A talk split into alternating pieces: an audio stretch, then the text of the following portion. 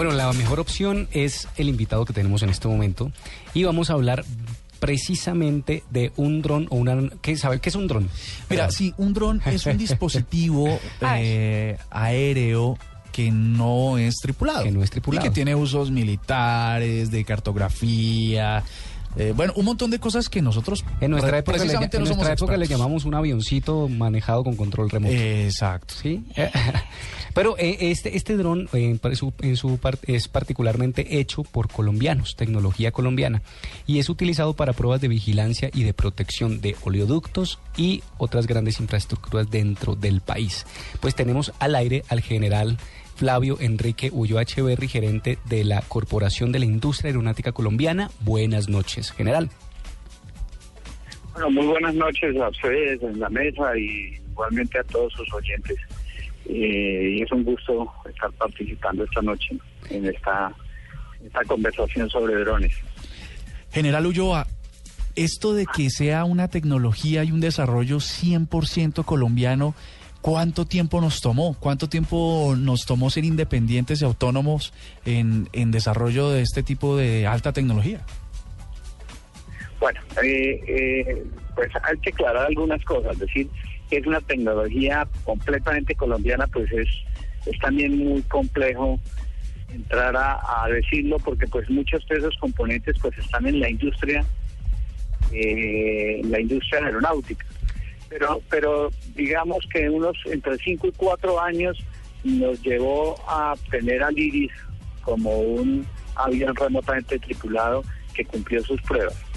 Eh, eh, iniciamos primero con eh, el ANT-1 y el ANT-2, dos aviones muy pequeños con los cuales digamos que la Fuerza Aérea inició a hacer sus primeros pinitos y sus primeros pasos. Y después pues ya con apoyo del Ministerio de Defensa, con apoyo de la industria militar, eh, apoyo de la Fuerza Aérea, la CIAC, pues tuvo el reto de desarrollar ya un dron de tamaño medio, con una capacidad importante de, llevar equipo a bordo. Y, pues en esos cuatro años pues lo desarrollamos.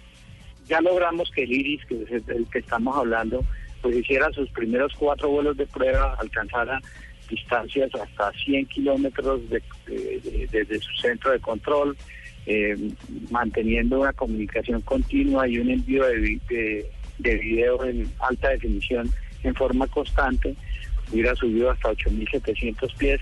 Entonces ya, ya nos da, digamos, una prueba satisfactoria de lo que la, la aeronave puede alcanzar.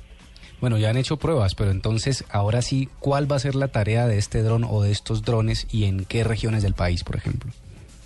Bueno, entonces, eh, hablando de, drones, pues permítame yo pues explicarle un poquito eh, que los drones, como comúnmente los llamamos, pues en Colombia ya les hemos dado un, nombre más técnico que se llama aeronave remotamente tripulada.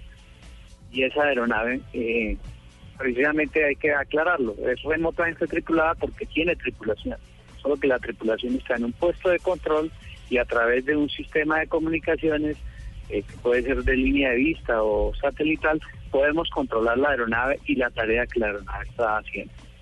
Ahora, ¿para qué la vamos a utilizar? Bueno, en este, en el año 2015 vamos a iniciar todo el desarrollo de esa utilización. Eh, ¿Y qué es lo que vamos a desarrollar? Los sistemas de cámara, los sistemas de video, de visión nocturna, de visión diurna, eh, a color, que vamos, que, que es posible utilizar en esta aeronave. Esta aeronave tiene la capacidad de llevar hasta 100 kilogramos de carga paga, o sea, equipos. Y eso es lo que vamos a desarrollar durante el 2015, desarrollar los equipos que requerimos en Colombia para hacer vigilancia. Vigilancia de lectura, de oleoductos, vigilancia de carreteras, vigilancia en poblaciones, de tendidos eléctricos. También nos sirve para hacer inteligencia en el caso de las operaciones militares para hacer reconocimiento de áreas vulnerables, donde se presenten inundaciones, donde se presenten terremotos, en fin, donde la naturaleza la naturaleza y sus fenómenos causen algún estrago, pues con estas aeronaves podemos hacer una vigilancia de lo que está sucediendo. General, ¿cuál es la expectativa de producción de estos equipos anual, por ejemplo, y si los vamos a vender a otros países de la región también?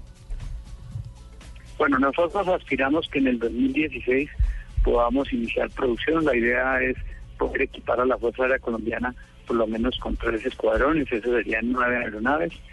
Y posteriormente, de, digamos, de ese paso, pues aspiramos también a poder eh, exportar esta capacidad a países aliados y países amigos. General eh, Flavio Enrique Ulloa, de la Corporación de Industria Aeronáutica Colombiana, muchísimas gracias por estar en la nube y pues muchos éxitos con estos proyectos. No, muchas gracias a ustedes por, por tener en cuenta y pues igualmente para que los colombianos sepan, esto lo desarrolla la Corporación de la Industria Aeronáutica Colombiana, que es una empresa industrial y comercial del Estado. Sí, señor, gracias.